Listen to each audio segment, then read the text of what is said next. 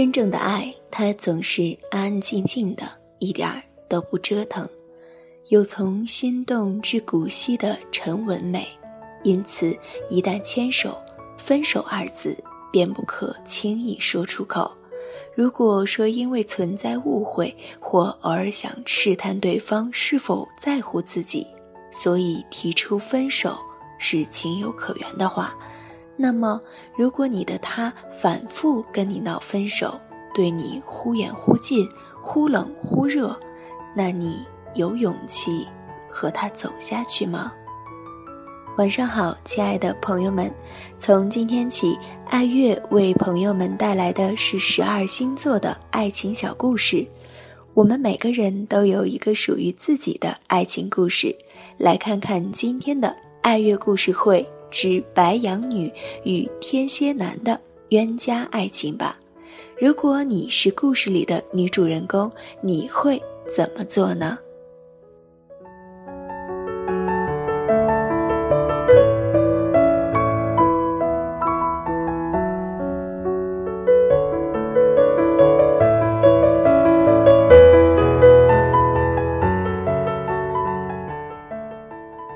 我是白羊女，他是天蝎男。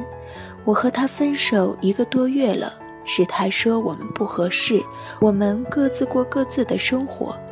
但是他的做法却让我很迷惑。刚开始分手的时候，我一直在挽回他，一直去找他，跟他说我很爱他，但是他还是坚决地说我们过各自的生活。他哭着说。他对不起我，不能再耽误我了。我很有福气，因为他不好，离开他会有一个更好的人来爱我。他不值得我对他好。那一天，我哭得很伤心，我甚至觉得是我抛弃了他，而不是他抛弃我。但是他还是会关心我吃饭了没有。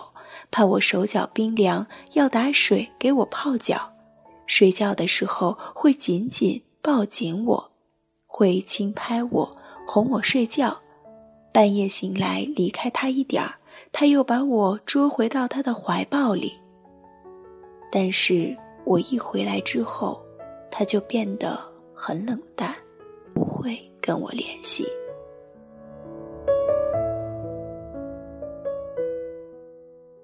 我们在一起半年了，是他说我们在一起的，但是我追他比较多，他一直说我们不合适，但是没有很坚决的拒绝我。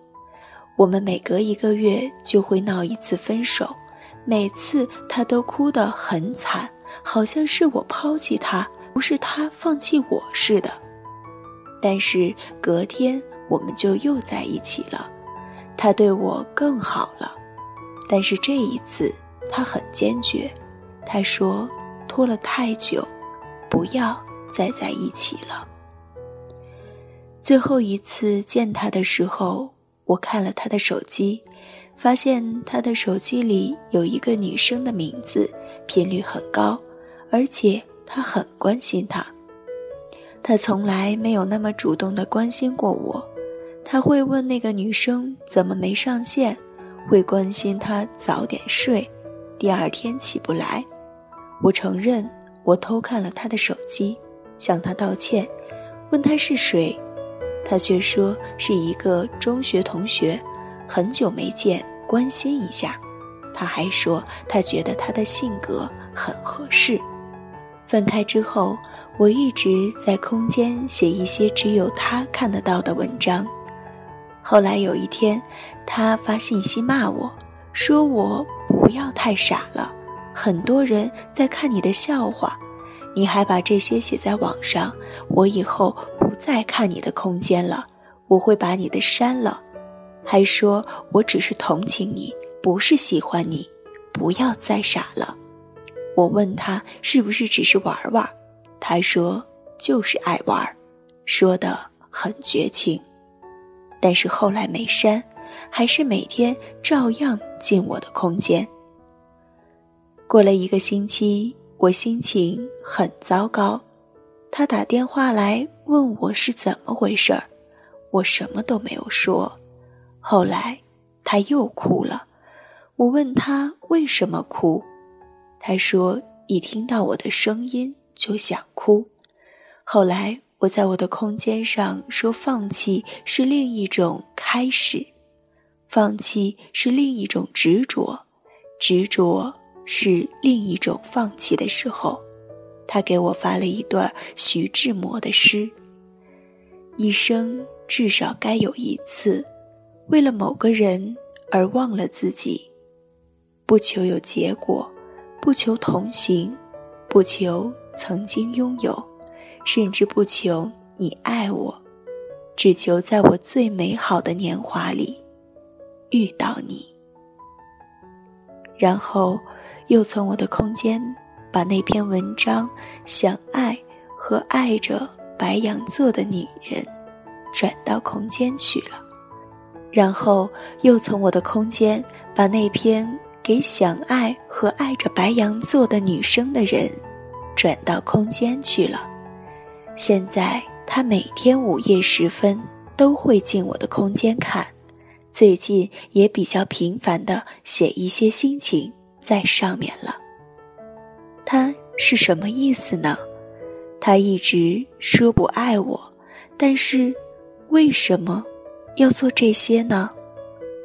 其实有的时候我们想一想，人就是很矛盾，爱又不敢去爱，可是时间久了就会淡了。在听爱乐故事会的你们，会有这样的想法吗？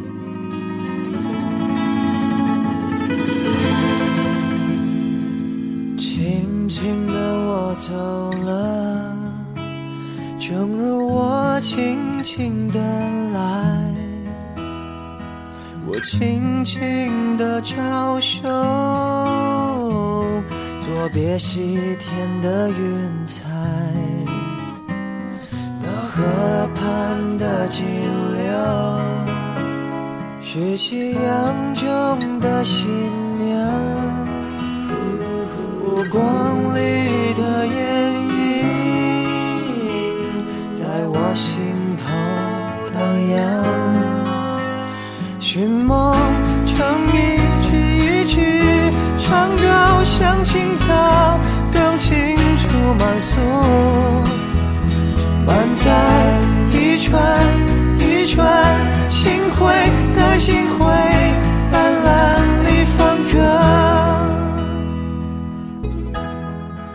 总是想要把最好的都留给心里那个人，却没有去想他是否真的需要。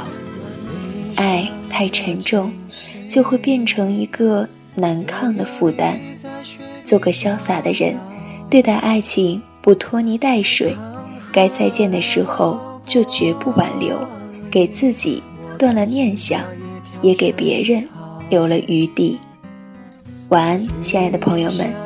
我们下期接着为大家送上十二星座的爱情故事。揉碎在浮藻间，沉淀着彩虹似的梦。